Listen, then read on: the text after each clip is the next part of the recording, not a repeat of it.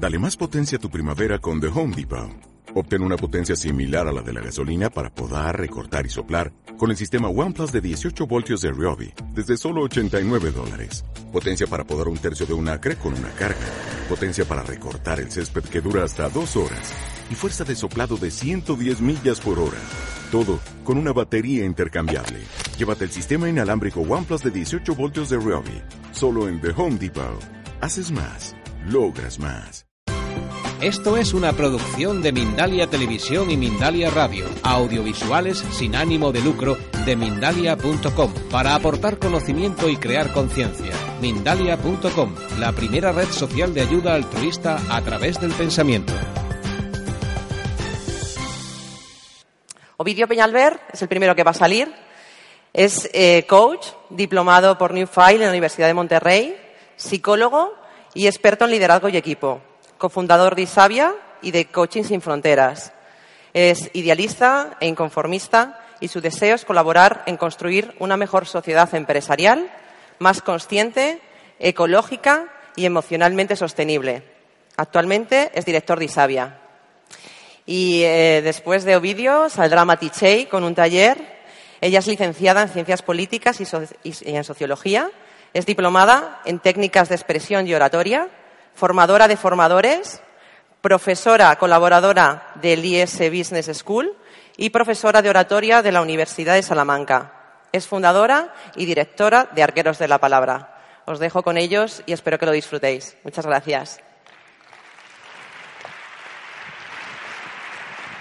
Suerte. Buenos días. A mí me gusta empezar como empezaban los, los payasos de la tele. Los que tenéis mi edad, ¿verdad? Os acordaréis.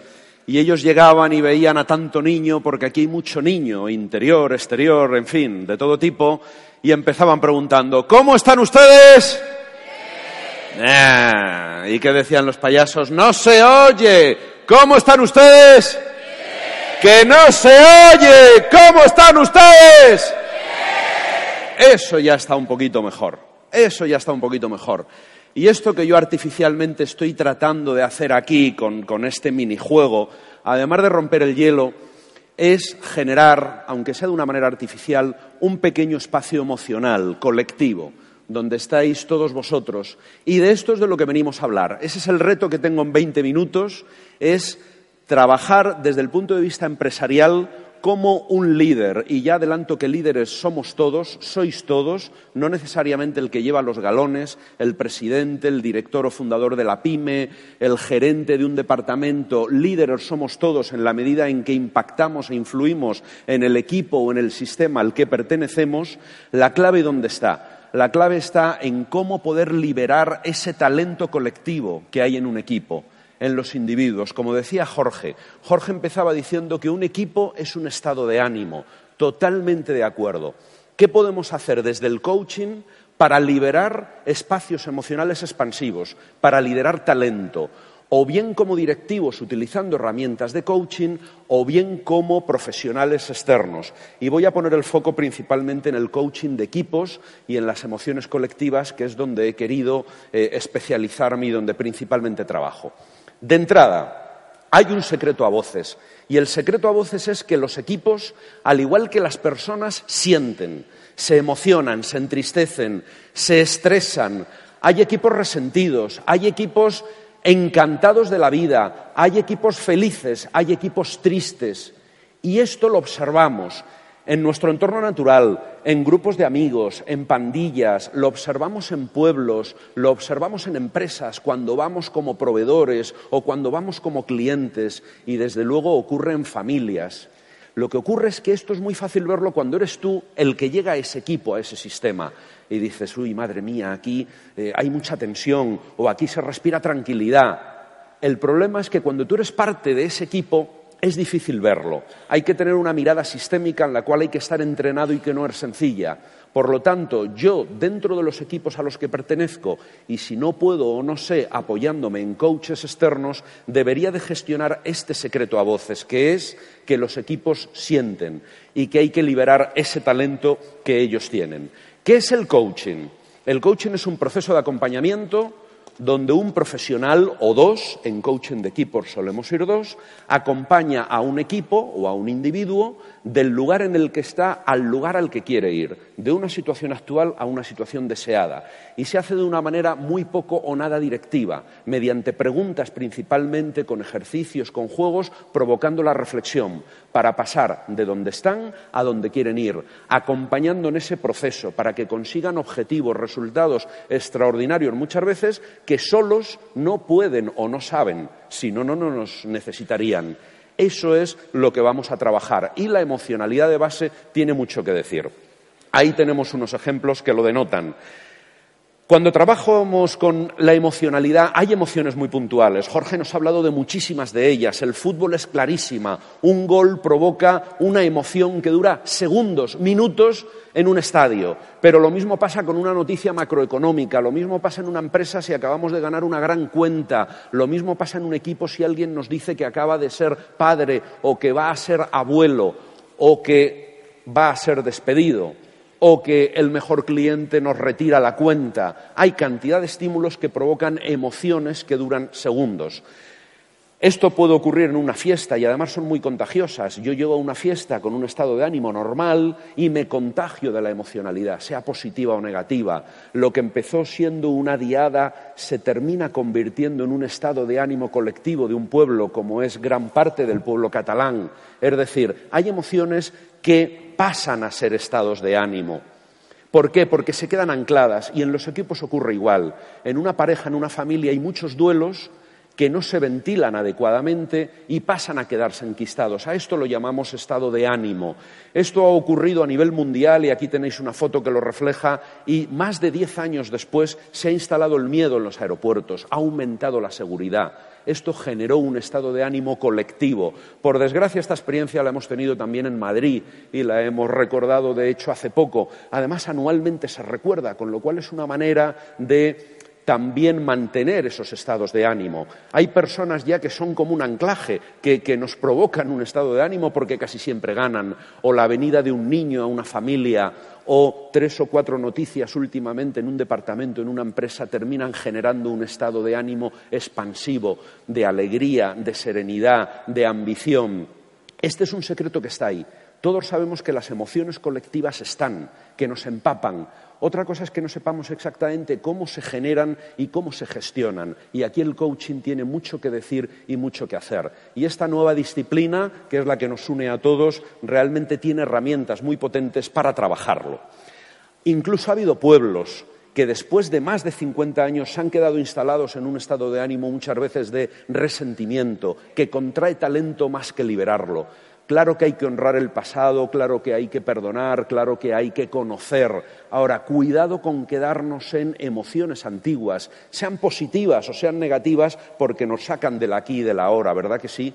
Ha habido dramas eh, naturales que ha provocado que algunos pueblos tengan que moverse tras mm, desastres naturales. Probablemente durante años esos pueblos van a estar en una emocionalidad que contrae talento más que abrir talento, como la propia crisis económica que estamos pasando nosotros. Ha habido movimientos sociales, y aquí tenéis uno nacido en Madrid en concreto y viralizado con las redes sociales, que han provocado un estado de ánimo, de indignación. Otra cosa es que no dure mucho en el tiempo, pero dura más de unas horas o unos días, duran semanas, meses, aunque no eternamente.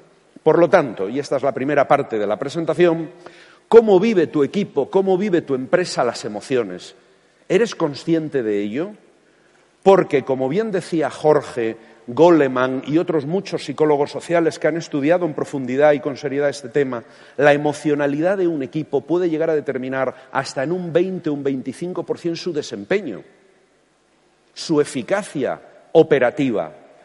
Dos equipos con los mismos recursos, las mismas personas, pueden llegar a tener una diferencia de hasta el 20 o el 25% en su desempeño, tocando la variable de la emocionalidad colectiva. Y aquí el coaching puede hacer mucho, porque las respuestas las tienen los miembros del propio equipo. Ese es el impacto y la riqueza que podemos dar en el mundo del trabajo y en cualquier otra organización, sea un colegio, sea una ONG o sea un ayuntamiento que quiere trabajar con su pueblo.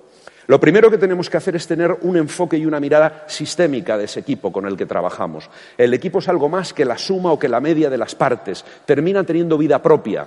Al igual que yo hablo de la familia de los Pérez, o al igual que yo hablo del departamento de marketing o de la gaviota sociedad limitada, yo puedo hablar de ellos como si fueran una persona. Tienen vida propia, es un equipo serio, es un equipo muy organizado, cómo gestionan los conflictos, cómo nacieron, qué valores tienen, cómo celebran las cosas y el equipo termina teniendo una vida propia. Esa es la mirada que tiene el coach de equipos cuando trabaja con un equipo, con un sistema. La mirada sistémica es en lo que nos entrenamos cuando nos formamos en esto y es lo que yo ahora podría estar viendo aquí. Lo es muy fácil por la penumbra. Yo ahora estoy viendo, estoy viendo lo que algunos llaman la tercera entidad. Estoy viendo mucho más que a Pepe, que a María o a Julián. De hecho, no os veo a ninguno la cara. Y eso me facilita, ¿verdad?, para ver una atmósfera colectiva que yo puedo provocar. ¿Eh? empezando como los payasos, o que yo podría provocar otra emocionalidad eh, contando una historia que os hiciera acongojaros o llorar en algún caso. Tengo que ser consciente del poder que tengo de contraer o liberar emociones y talento en un equipo, porque lo queramos o no, todos lo tenemos en todos los equipos a los que pertenecemos. La mirada sistémica básicamente tiene cuatro dimensiones. Y al igual que en una persona podemos decir que hay cuerpo, que hay corazón o emociones, que hay racionalidad, y podemos hablar, ¿por qué no?, de un alma, de una esencia o de algo más trascendente, en un equipo ocurre exactamente igual. Como directivos de un equipo, miembros de un equipo, como coaches de equipo, cuando vamos a trabajar con un equipo, o bien acompañándolo en sus reuniones naturales, o bien trabajando con ellos en talleres monográficos de una mañana o de un día, y esto dura seis meses, un año, un trabajo serio con un equipo, lo que tenemos que observar es la psicogeografía, cómo se colocan, cómo es el espacio físico donde están, qué colores tienen, cómo es la humedad, cuánto tiempo duran las reuniones, cómo gestionan el tiempo, cómo visten, cómo se sientan. Esta psicogeografía, si tú la alteras o provocas que los miembros del equipo tomen conciencia de cómo es y la cambien, os aseguro que va a cambiar su manera de actuar y probablemente su desempeño. Otro punto donde estamos poniendo el foco nosotros es precisamente en la emocionalidad. ¿Qué emociones se permite ese equipo? ¿Cuáles no? ¿En qué estado de ánimo está? Porque eso va a influir de una manera muy determinante en su desempeño y en su manera de actuar.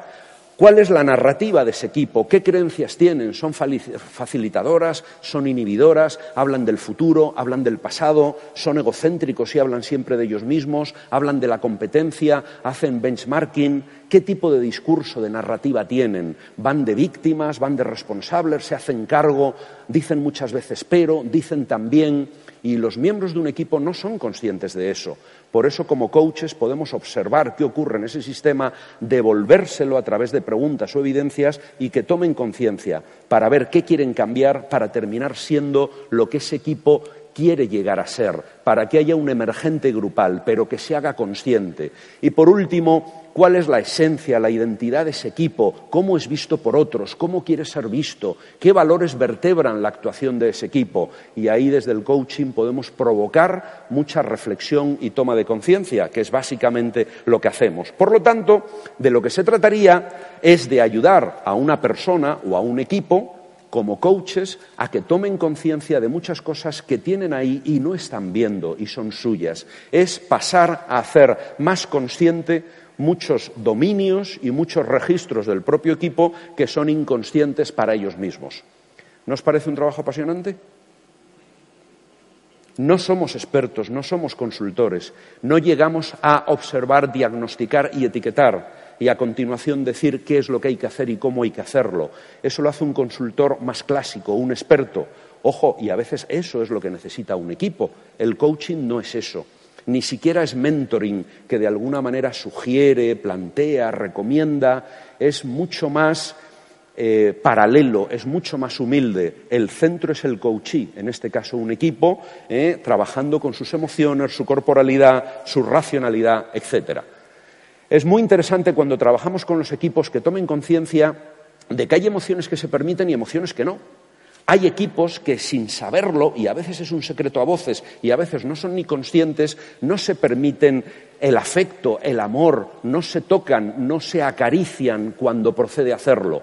O hay equipos que lo hacen en exceso o lo hacen de una manera falsa. Hay equipos que no se permiten la alegría ante un éxito, no la celebran, porque esa es nuestra obligación y está mal visto celebrar algo. O rápidamente eh, nos decimos, ya, pero la próxima campaña aquí ha habido bastante suerte, pero no bajemos la guardia.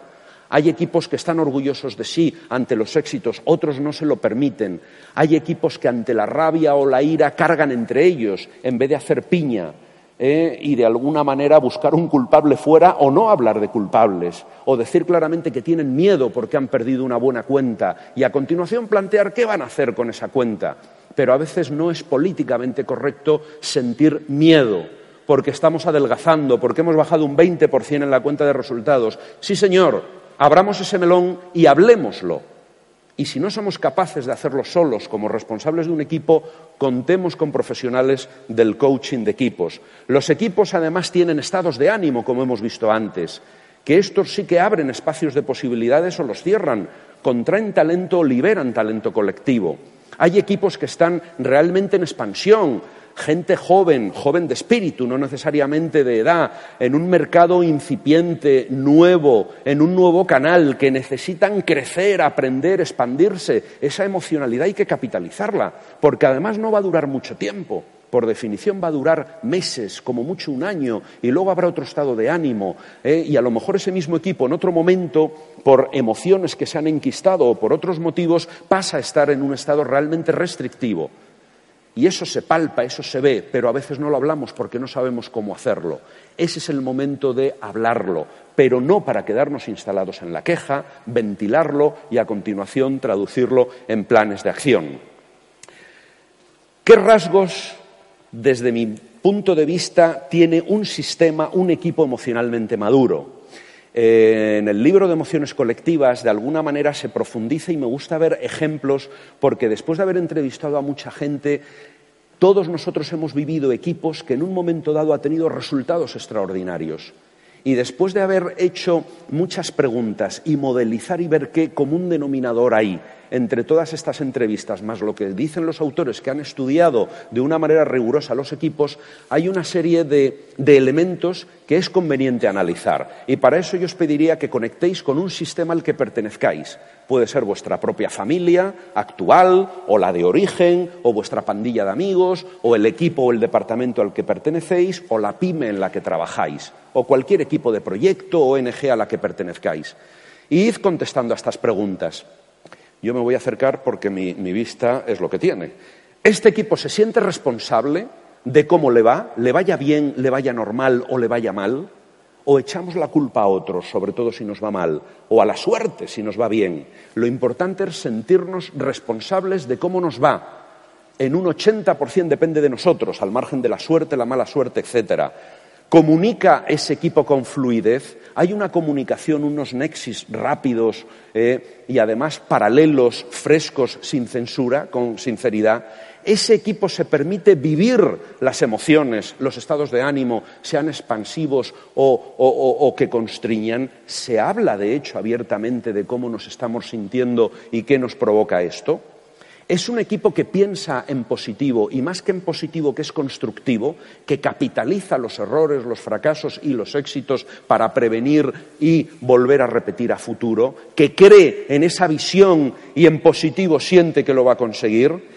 Es un equipo, como decía Jorge, que tiene claro a dónde va, que tiene una visión, una misión, y dejadme que sea un poco bruto y como manchego lo voy a ser, me cago en la leche, que tenga una visión que les ponga cachondos que les ponga los pelos de punta, que tú quieras pertenecer a ese equipo, pero no por una fidelidad malentendida a un jefe o por miedo a que te echen o por un salario, sino porque tiene un proyecto que te toca emocionalmente.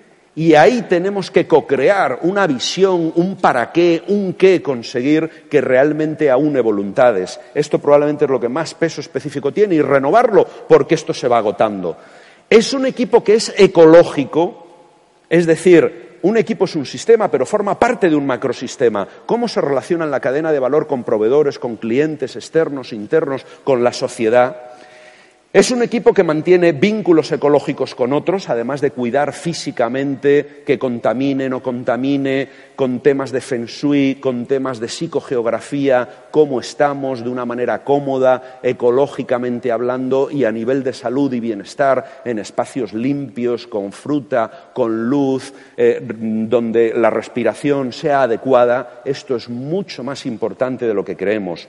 Es un equipo donde, aunque haya alguien que tenga los galones, y así tendrá que ser, el liderazgo está compartido, para determinados proyectos delegamos todos en Pepe, para otros proyectos en María, porque cada uno tiene su liderazgo, a veces técnico, a veces de habilidades sociales y a veces un liderazgo jerárquico.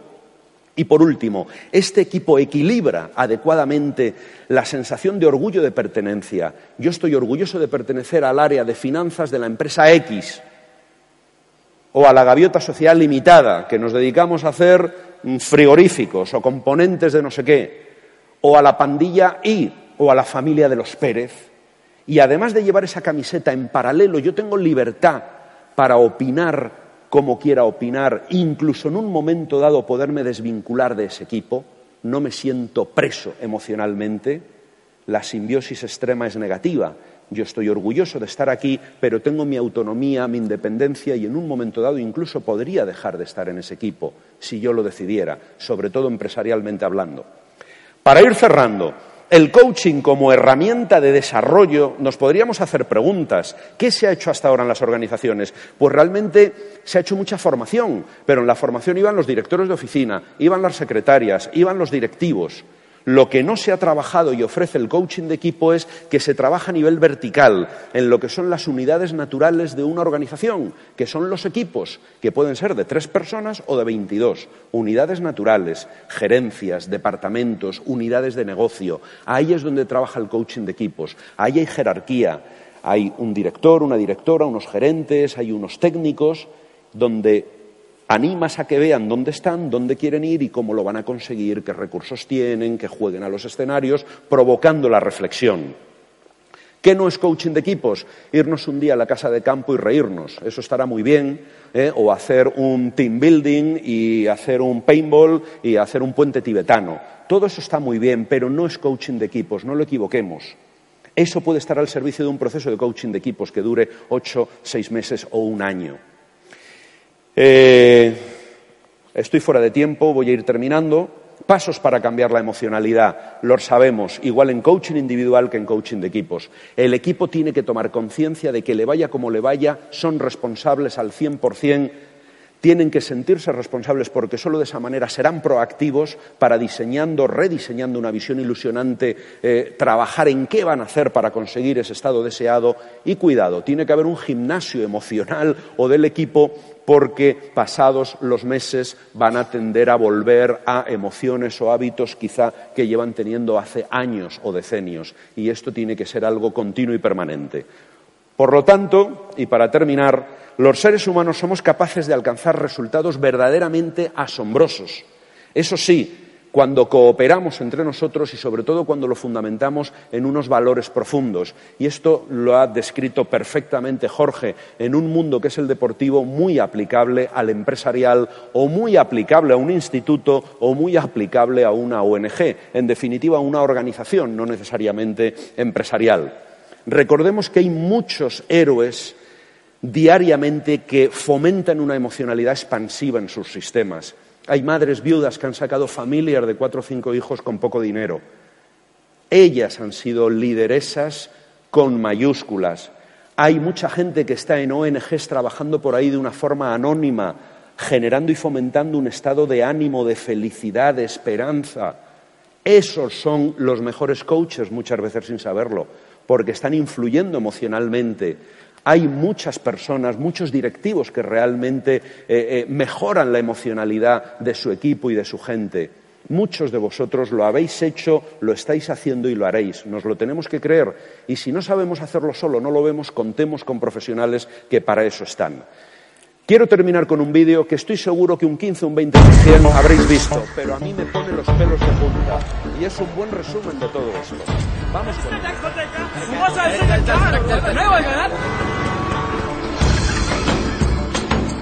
Sir आपके लिए उस पार कार का इंतज़ाम किया है। सर आइए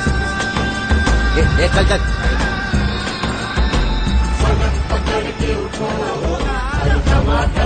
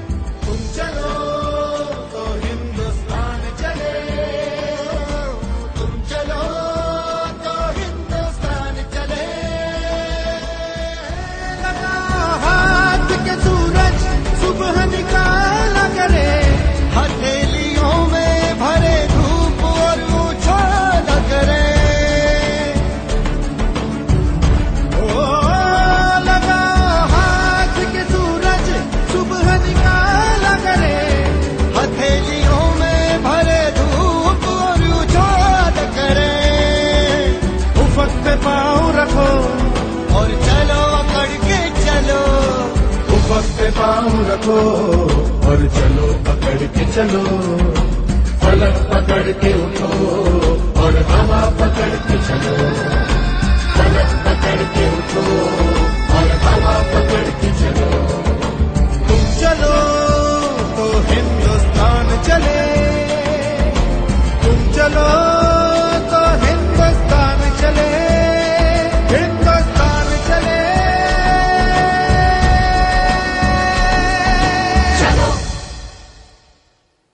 Queridos amigos, tú puedes ser ese niño, de hecho eres ese niño. El asunto está en cuándo vas a empezar a influir en tus sistemas. Muchas gracias, un placer.